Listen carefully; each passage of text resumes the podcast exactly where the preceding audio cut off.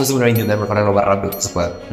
Pero hay que, yo creo que las personas siempre tienen que saber un límite y por eso se han dado muchos accidentes. Lo definiría como un deporte muy arriesgado. Una salida con amigos o algo de eso. ¿Se dedican alguna parte de eso o también se daban tiempo para eso? Siempre se sacrifica esto. ¿Qué piensan ustedes antes de salir a una competencia? ¿Cómo se preparan mentalmente sobre todo? Mentalmente me sé preparar la, la noche anterior. Cuando eres piloto siempre te la tienes en la pista toda la mente. Entonces ellos enseñan siempre visualizar la pista una noche antes, incluso estando ya en la grilla, ya cuando estamos todos ya para partir, estoy con la cabeza que me va matando y me va matando las vueltas. Y estaba cogiendo una curva y la manguera se sale y me pega todita la pierna. Como todo deporte que sí tiene su costo, unos deportes más que otros, como en este de acá, pero sí, todo deporte tiene su riesgo. Paciencia y constancia es todo. Dedicación. Dar el 100%. Cuenta mucho del factor emocional en esto. Sí, pero yo creo que esto para bien. Ahora me gustaría que le den un consejo a su yo mismo al pasado. Con huevos. ¿Cómo? Con huevos. Chicos, no encontré las palabras exactas para definir a nuestros invitados de hoy porque sinceramente son unos cracks, literal. Y les cuento que yo los conocí como por accidente porque nos contrataban a nosotros para cubrir un evento de motos en fotografía y video. Y yo, o sea, obviamente tenía que ver las competiciones. Y ese día, créanme, yo quedé completamente sorprendido con estos dos muchachos. Por eso eh, hoy quiero que disfruten mucho este podcast porque son personas que como que rompen esa rutina de, de eh, que tú dices, Jesús, o sea, es que te los ves y te llama la atención por completo. Entonces, hoy lo, la novedad es que vamos a conversar entre tres Juanes, porque son Juan, Juan y su presentador Juan. Entonces, muchachos, la primera pregunta que les quiero hacer es que si tuvieran que presentarse por primera vez con una persona y no pudieran decir que son pilotos de motocross, ¿cómo ustedes le explicarían a ellos a lo que se dedican? ¿Cómo tratarían de explicarles eso? Bienvenidos. Gracias. Este, em, yo creo que sería más bien definiendo el deporte sin decirlo, o sea, que es un deporte extremo, arriesgado entre todo y que es de mucho control, tanto físico como psicológico, que es- tienes que tener un control para poder eh, relajarte los nervios y poder aguantar la cantidad de vueltas y la resistencia que se necesita. ¿Y tú, mi hermanito? No sabría, la verdad. Es. Es- Lo definiría como un deporte muy arriesgado. En serio. O sea, ustedes son bien conscientes de eso, que Claro, sí, siempre se, tienes que estar consciente del riesgo que, que conlleva estar subido en una moto y para poder incluso tomar tus medidas. Créanme que eh, es muy, muy chévere escuchar eso porque ustedes tienen como algo que, que se llama sprezzatura, creo que era en Italia, que es que lo difícil lo hacen ver como fácil. Pero, o sea, es como que tú dices, estos migines no tienen miedo, pero realmente sí son conscientes del peligro que hay detrás. Entonces, chévere, muchachos.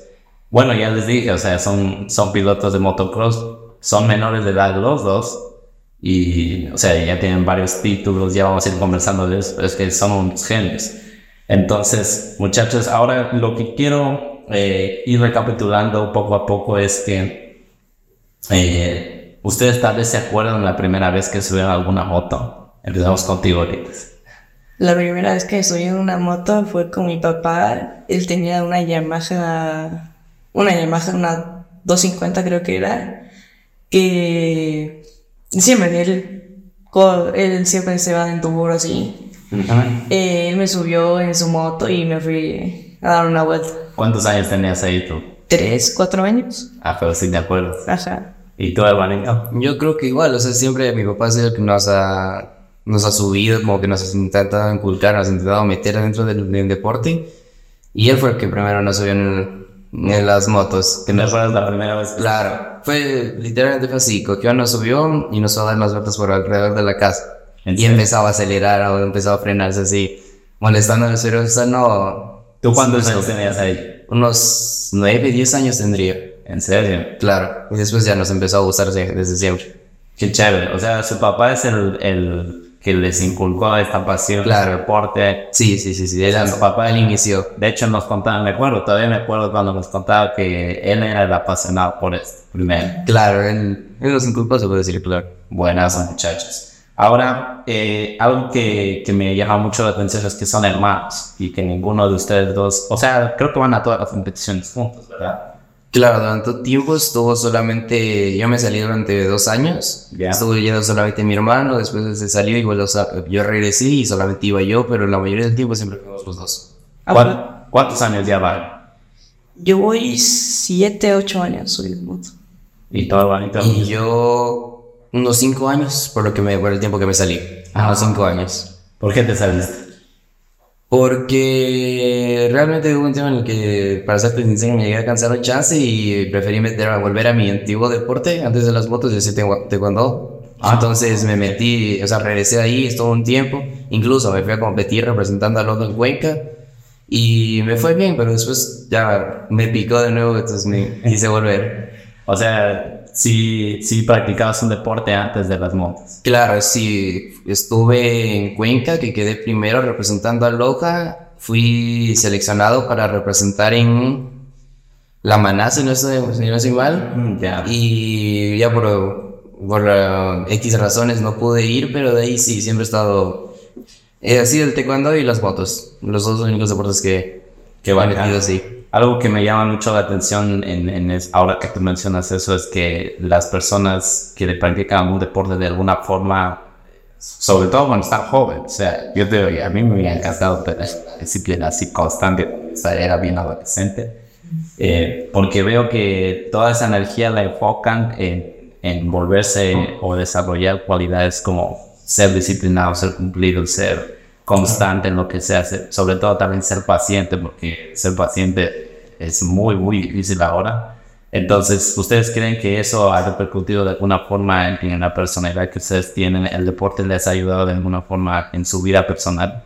Yo creo que sí, porque al menos en los dos deportes en los que he estado se me ha tocado como que en el taekwondo la disciplina es muy rígida y en las motos tengo que, digamos, ya toca ir a entrenar, ver el equipo, ver la moto, cargar la moto, ver aguas. O sea, todo eso ya es una rutina que tengo que seguir y tengo que respetarla todo. Entonces tengo que estar así. Y Yo creo sí. que el taekwondo te ha ayudado muchísimo, ¿verdad? Sí, sí, en exceso, realmente sí. Yo soy un tipo marciales, es- totalmente una disciplina, pero Sí, es súper lindo. Es- Qué chévere, hermanito. Y ahora, eh, hablando de eso, eh, de la vida personal, obviamente ustedes tienen una vida atrás. Porque cuando ustedes, yo cuando los vi en las motos, digo, son los dioses, ¿sabes? pero son humanos, tienen una vida y lo más loco es que son menores. Me imagino que van a la escuela, al colegio. Ya creo que están en el colegio. ¿verdad? Sí, yo ya me gradué incluso. Ah, ¿en serio? Claro. Wow, con 17 te Eh, sí, adelantado una. Qué chévere. Pero bueno, ¿cómo ustedes eh, estabilizan su vida personal con las motos o con lo que hacen? Porque me imagino que es un poquito más pesado que, digamos, por lo general si no hiciera este deporte. Yo, Cuéntanos cómo es un día en tu vida, literal. ¿A qué hora te levantas hasta que anochece? me levantan a las, a las 5. 5 de la mañana. Ajá. Ya. eh, me arre, o sea, nos llegan a comer. Nos arreglamos, mi hermano, o sea, esos días mi hermano me ha estado llevando al colegio. Eh, en el colegio estudio, estoy con mis amigos. ¿En qué año estás? Noveno. Buenas. Ajá. Eh, salgo del colegio, hay días donde me va a ver mi hermano, mis papás. Eh, de ahí comemos en familia. Y, O sea, el almuerzo ya. Ajá, Ya. el almuerzo. De ahí hay días donde nos vamos a entrenar, que me toca faltar al inglés y al básquet, eh, pero hay otros días donde tengo que ir al inglés. Ah, de- estás en inglés. Ajá. Wow. Y de ahí voy al básquet. De ahí ya me voy al almacén de mi mamá. Eh, y a lo que subimos a la casa, y ahí me pongo a hacer tareas y todo eso. O sea, ¿a qué hora más o menos sería eso? Hacer tareas, 8 de la noche, ahí. Ah, wow. O sea, todo el día se te ocupa en los otros, en las demás actividades. Qué chévere. ¿Y tú, Ronnie, cómo es un día? Yo, dependiendo, cuando estaba estudiando, o sea, como antes de terminar, estaba, digamos, sería levantarme, arreglarme, comer con mis papás, bajar al colegio, vuelta a la casa, almorzar con mis papás, y como vamos alternando los días entre un día entrenamos, otro día no, un día sí, un día no. Entonces, dependiendo, me quedaba haciendo los deberes en las tardes o me iba a entrenar. Llegábamos a entrenar y a hacer deberes seguía. Y a comer y a bañarse, hacer deberes y dormir. O sea, muy básico. literal. Claro, ahora que ya no estoy estudiando, en las mañanas lo bajo a dejar a mi hermano, subo a la casa, lo ayudo a mi papá con cualquier cosa que toca hacer en la casa, bajo al gimnasio. De ahí lo subo al almacén de mi mamá, lo recogemos a mi hermano, subimos a la casa y después de la tarde vuelta a entrenar en la moto. Ah, mira, o sea, ya tienes más, más tiempo. Claro, sí, Sí, sí, en gimnasio también. Ajá. Wow, qué chévere. Y cuéntame una cosa, este, cuando tú estabas en el colegio, porque eso es algo que me llama mucho la atención, cuando tú estabas en el colegio y te tocaba eh, hacer toda esta rutina, todo, cumplir con tus entrenamientos, eh, no sé, incluso a veces tiene que ir a inglés al básquet, obviamente hay, hay cosas que sacrificar, sobre todo en, en la adolescencia. ¿Ustedes hicieron ese tipo de sacrificios, tal vez, no sé, no a una fiesta o no ir a, eh, no sé, a, a salir una salida con amigos o algo de eso? ¿Sacrificaban alguna parte de eso o también se daban tiempo para eso? Siempre se sacrifica eso. ¿En serio? Siempre. Mm, Yo no tanto, los viernes justo a mí me caía que era martes, jueves y sábado que entrenabas. Ya. Entonces el viernes se podía salir con, de fiesta con los amigos. Pero digamos entre semana, cuando entrenábamos más fuerte, íbamos a hacer como una competencia, ya eran, en las tardes al menos ya no era salir con mis amigos. Entonces tocaba sacrificar la salida y salía a entrenar vuelta. O sea, si salías pero bien restringido, no era como que... Claro, los- no, no, no se podía. Mm. Y tu hermanito, tú hay muchas fiestas, hombre. Es- O sea, todavía no, no he salido, pero. O sea, sí, a fiestas no he salido, pero sí he salido acá. Así, a caminar con mis amigos, así. Bacán. O sea, O sea, pero sí sacrificas según lo que tú me sí. No es, no es como una vida normal, como. No. Pero bacán. O sea, eso es algo que me, me interesa mucho. ¿Por qué les digo? Porque aquí han venido invitados. No sé, una vez te acuerdas, Enrique, cuando trajimos a la Fernanda. eh, es un campeona mundial de patinaje. Y ella nos decía que, literal, si tú quieres destacar en algo, tienes que sacrificar muchas cosas de tu vida. Y entonces, ella incluso nos decía que primero no sale de fiesta, no va con los amigos. Y por supuesto, incluso en el paseo de tercer bachillerato, ya no se había ido porque ella tenía que esa mujer tiene disciplina, pero a otro nivel. Y entonces, me gusta, me gusta ver esta perspectiva. Porque yo tengo panas que me dicen, eh, Juanchi, ¿sabes qué? Yo quiero hacer esto, quiero destacar en esto, quiero... Pero no quieren hacer el sacrificio que hay detrás. Entonces, viendo los casos reales, es como que tú dices, brother, o sea, tienes que ponerte a hacer las cosas, no, no hay resultado. Claro. Sencillamente. Entonces, muchachos, ahora sí hablamos un poco más de, de motos, porque yo sé que es un tema que les encanta muchísimo. ¿Cuál fue la primera moto que tuvieron ustedes? ¿Qué modelo era? ¿Se acuerdan de eso? En mi moto eh, fue una chiquita, creo que del porte de mi de, de largo de mi rodilla, ¿En serio? que había unas subidas donde hay subiditas, Pero claro, era llevaba- motocross, ¿no? Era para motocross. Sí. Wow. Que me tocaba, me tocaba pasarme, la empujaba y de ahí me otra vez. ¿En serio? ¿Pero cuántos años tenías cuando tenías esa moto? Cuatro, cuatro, por ahí. Ah, perfecto, perfecto, entonces. ¿Y tu hermanito? Yo la primera moto que tuve fue una Honda CRF 100. Igualmente, para- tuve, sí, para competencia. Esa fue la primera moto que tuve. Qué bacán. ¿Y de ahí, ahora cuál tiene? Ahora yo, yo tengo una Yamaha, una YZ 250.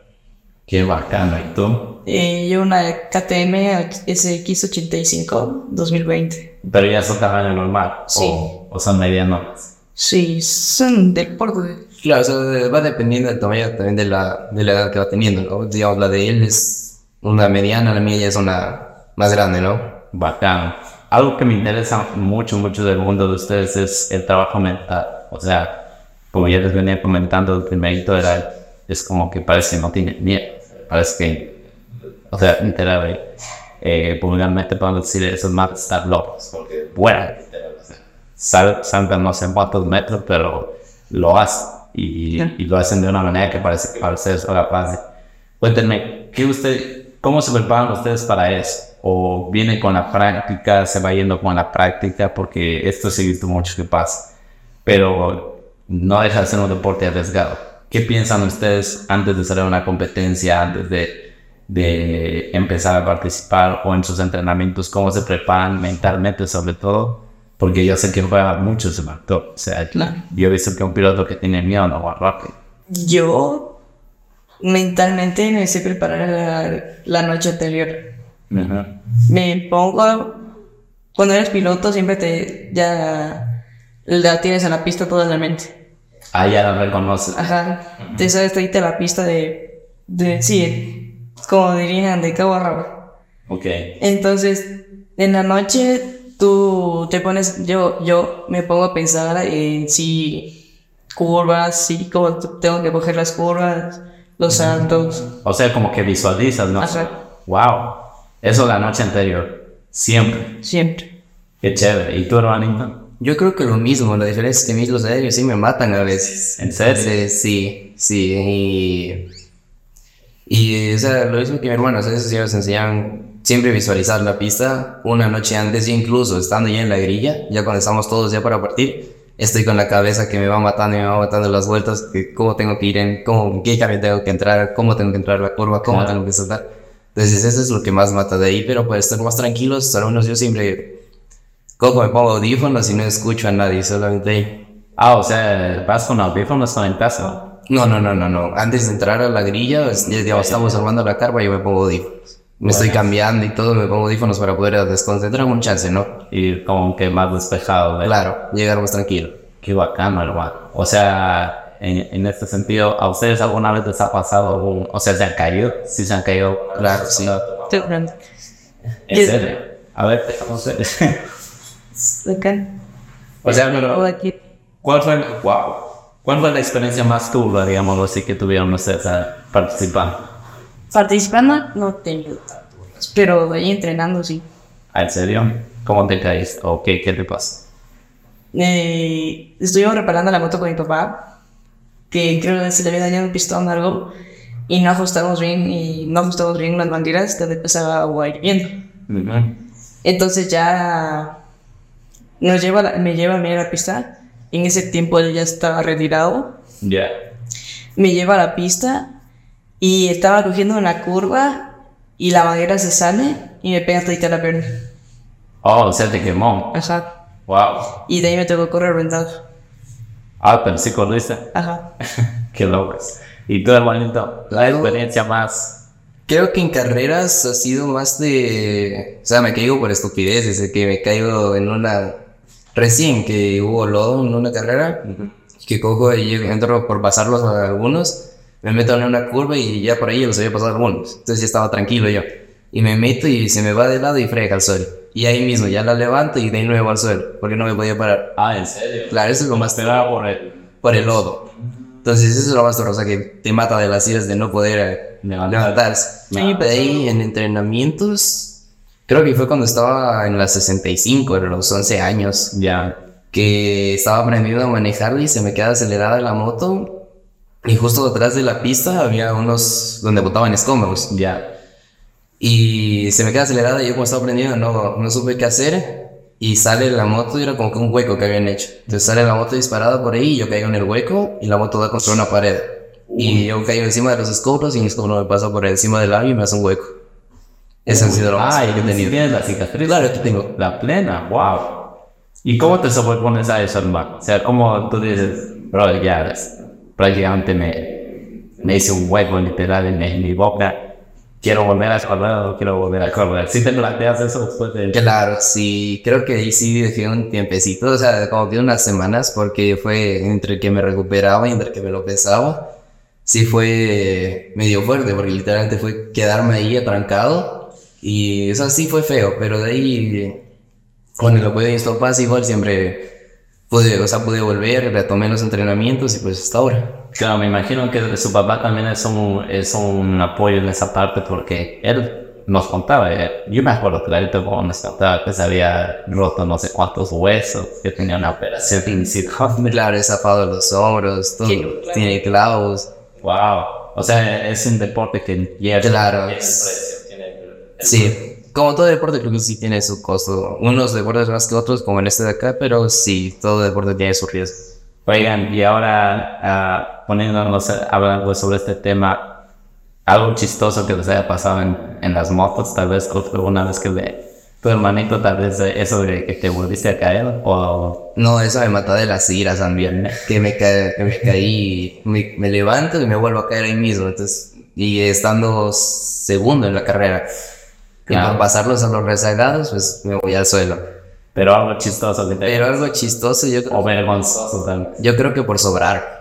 ¿En serio? Estoy ya llegando a la grilla y yo, o sea, siempre se ve a gente y es como que te eleva, ¿no? Ya Como que quieres eh, demostrar. Claro. Y cojo y me pongo a levantarla y cojo y se me apaga la moto.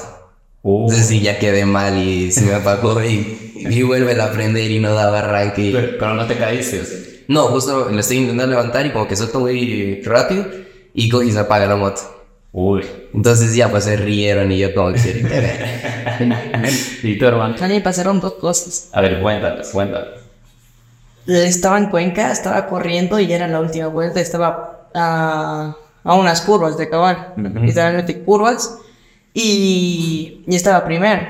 Ya. Cojo una curva y por pasar un rezagado, cojo abierto, y Ya. era la parte donde más fea estaba.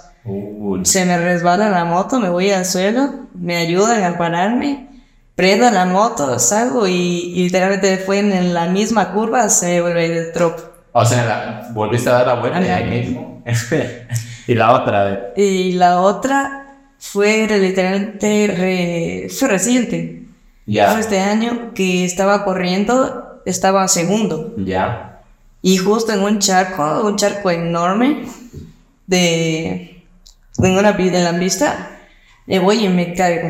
Y de ahí está esta parte, era de lodo y esta era, y esta era limpio. Ah, o sea, estás como mitad, mitad. Ajá. Y como iba y como estaba con unos bules oscuros, me tocó pedir a mi hermano los transparentes. Ya. En- y a él le tocaba correr después que después de después Ujú. entonces ya me caigo y justo se me quedan ahí los bugs Wow. Ajá. entonces ya llego me reviso porque había puesto los goles en el brazo llego me reviso y no había goles Chuta. me tocó bajar corriendo los cogí y estaban estaban sustísimos claro, ya, ya, Ajá. ya estaban transparentes. ya venía transparentes Qué bacano, ah, mira, este, algo que, que yo también me, me gusta, por eso les hice esta pregunta, es que, eh, o sea, no todo es, es malas vibras, también hay un- alguna cosa chistosa que te pasa, incluso un, un deportista decía así como tú. Yo realmente igual he tenido de. Yo cuando salía a la cancha dice, o sea, una vez me, me dio un balonazo en la cabeza, pero yo por estar haciendo el duro, porque había unas chicas ahí. Entonces yo quería hacer, hacer un, un clavado así, sí, no veo que otro compañero viene y ¡pop! me dio así. Entonces, es chévere, es chévere eso porque es como, es, es parte de... Y ahora que tú mencionas que estabas compitiendo en Wake Up, esta parte me, me cae. No sé si han competido en todo Ecuador o a dónde no has tenido a competir. Yo, este, justo se hizo un nacional aquí en Loja, Najara Scrabble, y quedé tercero, si no estoy mal. Y como mi papá también, o sea, mi papá siempre le gustó, cogí y nos dice que vámonos a la troncal. Y estaba en las 150 que tendría los 13 años. Ya. Ok, vámonos a la troncal a correr. Y era el nacional. Vámonos, vámonos, vámonos, vámonos. Ya los fuimos. Entonces a, a la troncal yo creo que ha sido lo más lejos que he llegado ir. Wow. Sí, de ahí en carreras de, de pueblo, así digamos, de a las afueras de Loja, sí. Pero, o sea, esto de la troncal es el logro más grande que tú puedes decir que tienes. Claro, porque te quedé tercero en el nacional ahí. Qué loco. O sea, Sí. nacional, ¿viste? Claro, sí. Y tú, hermanito, ¿cuál es el logro que más te enorgullece? en Gualaquiza había unos eh, andaban en mi categoría hay unos manes que andaban durísimos sí pero durísimo durísimo me ganaban Ya. Entonces ya, esos van estaban desobradísimos. Entonces ya nos, pone- nos pusimos en el partidero y partimos. Y en un salto saltamos así. Ya. Entonces el, el- uno de ellos ya se le quedó atrás. Saltamos así y entonces yo, él estaba abierto. Ya. Le boto la moto, lo cierro, lo hago caer y sigo. Ah, o sea, que se cayó, pero ganaste tú. Sí, Wow. O sea, pero ¿y ¿era una competencia nacional o era una competencia nomás del, de la provincia? ¿Cómo era? eh, era un provincial. Wow, qué chévere. Tu papá, no- su papá nos contaba, o sea, que ustedes habían salido, sí me, me acuerdo lo, lo que había salido tercero. Tú creo que había salido campeón de algo, no recuerdo de qué. Soy siete campeón provincial Ya ves, consecutivos. imagino. Ajá. ¿Y tu hermano, lograste también eso? Eh, no, aquí en Lojas, o sea, he quedado en podio todos los años, pero primero como decir no. Ya, ya, ya, bacano. Pero, este, has estado ahí. Sí, he estado ahí. Qué chévere, o sea, los humanos son tan jóvenes, ¿no? Entonces, ustedes lo ven a ellos en una moto y dicen bueno, es posible que puedan hacer lo que hacen. E incluso todavía tengo esas fotos. O sea, literalmente sales como volado, hermano. es brutal. Entonces, hermanitos, eh, algo que también les quería preguntar hoy eh, es que tú nos dices que ya has vuelto. Tú me dijiste que, que también sigues compitiendo. ¿Qué quieren alcanzar ustedes en, el- en las notas? ¿Cuál sería el mayor objetivo que ustedes desean? ¿O qué competencia ustedes dicen yo quiero ganar esto o quiero llegar a esto? Eh, yo creo que al inicio siempre fue ser el campeón provincial, después ya nacional, o sea, que o sea, siempre, siempre se busca lo más alto, ¿no? Pero ahora estos últimos meses, ya este último año, eh, yo por lo que ya entro a la universidad, realmente por más que quiera ya el tiempo no me da. Claro. Entonces este ya va a ser el, se puede decir que ya mi último año corriendo, por lo que no, los horarios de la UCI son demasiado pesados. Me Y no, como siempre mi papá nos ha dicho, de esto no se vive. Claro. Por más que sea del moto, de un deporte es muy difícil llegar a vivir. Entonces tengo que ver más bien mi carrera, lo que, de lo que sí voy a vivir y poner prioridades. ¿Y qué quieres seguir, hermano? Derecho. Ah, qué chévere. Claro, ahora ya este miércoles que viene ya entro a la carrera y todo. Ah, sí. Wow, sí. O sea, ya vas a empezar. Claro, ya, ya empiezo. ¿Y tu hermanito? Yo todavía estoy viendo si me o sea, estoy en una charla entre la familia para ver cómo debemos hacer. Y él ya dijo que se retiraba y yo le dije que me deje empezar. Pero lo que yo he querido alcanzar, ser eh, correr en, la, en Estados Unidos. Ah, qué chévere. Ahí es como el más, el más, más top de- del mundo, digamos. Ajá. Qué bacán, hermano. O sea, pero me imagino como todo es un proceso. eh, Claro. Todavía no sé hasta qué edad correrá un piloto, pero tú estás demasiado. Me imagino que hay que meterle bastante, bastante constancia. Claro. Y qué bueno que mencionaste lo de lo de que priorizas tu carrera, porque es verdad, hay algunos, hay algunos, podría decirse algunas profesiones de las que al menos al principio no se vive. O sea, y es muy difícil vivir de ello. Yo he visto el caso de artistas, de cantantes, por ejemplo, que dicen, y eso a mí me parece un consejo brutal. Me dicen, Juanches, para, para ser filántropo, primero tienes que buscar una carrera. O sea, primero tienes que tener sustentadas tus necesidades básicas y de ahí sí puedes empezar a soñar, porque hay veces que tu arte no te permite vivir. Y es verdad. O sea, Sí. el mundo real a veces es, es medio duro. Y qué bacano que lo mencionaste, Juanito. Ahora, eh, yo sé que hay muchos mijines que a ustedes les encantan las motos. Que, o sea, eh, pueden empezar desde muy pequeños o tal vez desde 12, 13, 15 años. ¿Ustedes qué, qué han aprendido de las motos y qué les podrían compartir a ellos para que aprendan más rápido y que se desarrollen mejor como pilotos? ¿Qué es lo que ustedes les le, le aconsejarían a esos, a esos? Contigo primero, Mm, Yo creo que paciencia. sobre todo. Es sobre todo paciencia, no desesperarse, andar con mucha cabeza. Porque siempre que, digamos, uno intenta mejorar, uno siempre va a intentar mejorar lo más rápido que se pueda. Ujú. Pero hay que, yo creo que las personas siempre tienen que saber un límite y por eso se han dado muchos accidentes. Yo tengo muchos amigos que van empezando y ya han tenido caídas súper fuertes por intentar desesperarse, por mejorar, por mejorar, por mejorar, pero no, no saben hasta qué punto su capacidad o su cuerpo les da por lo que están iniciando, ¿no? Claro. Entonces yo sí creo que es paciencia y constancia. Paciencia y constancia es todo. Claro, porque no, me imagino que ustedes al principio no, no salieron tercer puesto ni No, claro, o sea, no, nosotros, lo que te digo, o sea, constancia sí, nosotros cuando iniciamos, ya que quisimos correr un campeonato y todo, literalmente mi papá nos llevaba a diario. Era todito, la, todito salir del colegio de 3 a 6 o 7, ya cuando caía la noche prácticamente, subir a la casa, bañarse y hacer deberes. Y eso de toditos los días para poder coger un nivel. De lunes a domingo. De lunes, sí, casi, casi todos. Wow. Entonces sí era súper... eh, ¿Y cuánto tiempo pasó para conseguir su primer? ¿Qué sería el primer, el primer año? O sea, con esa constancia sí, el primer año fue Un año. Wow. ¿Y tu hermanito qué le considerarías a un piloto para que mejore?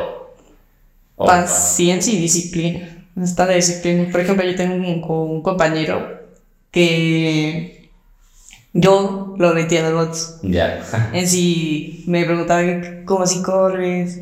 Si le dije, cómprate una moto, ya te enseño. Ya. Se Bueno. compró la moto, le enseñé y ya no, no ha subido mucho la pista, pero sí es- empezó a agarrar un buen nivel. Y O sea, pero él era todos los días. ¿o? no, él era cuando podía Wow. Ya. ajá, O sea, dedicarse completamente. dedicarse, dar el 100%. Siempre. Sí. Qué chévere, hermanitos. Y ahora, eh, algo que, que me gustó mucho también aquella vez que los conocí fue eh, el hecho de que su papá los lleva a todos los lugares, el hecho de que le está apoyándolos ahí. ¿Ustedes creen que es importante tener una, una persona que esté constantemente con ustedes apoyándolos para empezar a conseguir resultados? Claro, 100%. El apoyo de la familia es lo más eh, importante, yo creo. Porque, sinceramente, o sea, mi papá y mi mamá han sido de los dos que nos han querido meter, nos han querido apoyar, han, han estado siempre empujándonos hacia adelante. Pase lo que pase, ellos siempre nos, nos han estado apoyando y yo creo que eso es lo, eh, lo más importante. Yo Porque a fin de cuentas, sin apoyo no, no es así. no se puede. Sobre todo, incluso moral, a veces más. Claro, no sí, el, el apoyo moral es lo más pesado que se necesita. Obviamente se necesita el apoyo económico, pero creo que el apoyo moral la plena que te llega muchísimo. Y algún día yo creo que hay que hacer un podcast a tu mamá de qué se siente cuando ves a tus hijos correr. No, eh, mis papás, los dos, sí sufrían. Qué salvaje. Ellos les encantaba, pero tenían como que cuidado con eso. Cuidado con nosotros. Viéndonos, teniéndonos cuidado. Y me acuerdo cuando corríamos y éramos chiquitos. Mi mamá era de un lado al otro. Mi papá corriendo todita la pista de un lado al otro. Así Para que nos caía. seguían. Ajá. Era salvaje. O sea, los días correr era de un lado. Capaz se serían hasta más cansados que nosotros. Claro, eso es decir, era como hacer un buen deporte. Claro, es que sí, sí se movían de un lado al otro, de un lado al otro, de un lado al otro, chequeándonos que veíamos bien, que sí salgamos de tal lado, o sea, entonces sí. O sea, incluso en las motos, una piedrita también ya te puede hacer caer o no. Claro. Claro, es la, es a la velocidad a la que se va, tienes que tener muy certero tu línea, y tu- o sea, tu huella y Y por dónde vas. Porque literalmente una piedrita sí te puedes desestabilizar. Por eso creo que es importante reconocer la pista, ¿no es cierto? Claro, sí, siempre. Tenerlo, tenerlo en mente. Nosotros cuando íbamos a correr en carreras de provincia, o sea, por afuera, las afueras, yo me acuerdo que llegábamos, digamos, a carrera el domingo a las 10. Ya. Había, la última que corrimos, llegamos como a las 9 y ya habían cerrado los entrenamientos. Tocó darse una vuelta en la moto y el resto caminando para poder tener la idea de cómo era la pista. Así. Claro, eso es lo... Y eso es lo feo, porque literalmente tú llegas a una pista en la que no conoces nada. Claro. Entonces vas a ciegas, vas metiéndote con cuidado en las cosas para tener una idea de cómo, de cómo es, ¿no? Totalmente. Entonces sí, tener la, pista en la cabeza es súper importante. Y ustedes, eh, o sea, realmente no sé, eh, esto me sorprendió muchísimo porque, como te digo, yo no soy un hombre de fotos, eh, o sea, cuando los vi a ustedes, dije, wow. Pero también uno se cansa, o sea, físicamente también cansa estar en una carrera en moto, ¿verdad? No es, no es que solo porque la máquina hace todo. No, literalmente es, yo creo que es uno de los deportes que sí ocupa todo el cuerpo, porque no es solo la suspensión de la moto, es que tus brazos también van amortiguando, tus brazos, tus piernas, todo, todo, todo el cuerpo termina muerto después de una carrera. Yo tengo una anécdota de eso. Dime, hermanito. Bueno, Cuando estaba en la escuela, mi papá pidió permiso para entrenarme porque nos teníamos que ir a entrenar. ya. Y la profesora, mi profesora, le había dicho que para qué vamos a entrenar si la moto hace todo. Ya. Que nosotros no hacemos nada. O sea, alguien que no, no se ha subido una moto. Claro, es, o sea, es- casi siempre dicen de los deportes a los que es de motor dicen que no, sí es solo de ir acelerando, ¿no? O sea, sí se ocupa todo el cuerpo para poder... Y también me imagino el cansancio mental y emocional es brutal. porque- es- sí, O sea, vas con miedo también. O sea, ¿ustedes sí sienten miedo o ya no sienten miedo? no, sí. Hay partes. Hay partes de la pista donde tú sí tienes miedo. Donde sientes que tienes que bajar un poco la velocidad para hacer bien. ¿Y cómo, cómo se sobrelleva eso? ¿Con la repetición? Repitiendo esa, digamos, al menos yo, a mí sí me costó, digamos, un salto. No podía y no podía y no podía. Me retiré de las motos y aún no me lo podía saltar. Era un elevador, era un elevador, sí, que tenía celular. Llegué de las motos, o sea, cuando regresé, ya regresé con una moto más grande y ya llegué con todas las ganas. O sea, ya llegué solo a darlo todo. Lo repetí ese salto, lo repetía y lo repetía hasta que por fin ya cogí, llegué, lo volé. Ya era como que haber eh, logrado todo. Después de tanto tiempo, sí era como haberlo logrado todo. Wow, o sea, pero eso literalmente con, con una actitud que se cambió. O sea, Claro, es que, o sea, yo creo que retirarse y te- sentir esa necesidad de volver, sentir como que ya, ya quiero volver, quiero subirme, quiero... O sea, el simple hecho de ver cómo el resto sí está ahí tú no, es lo que Cogi te ayuda a mejorar full. O esa sea, necesidad. ¿Y tú tienes planeado tenerlo hacer como hobby después?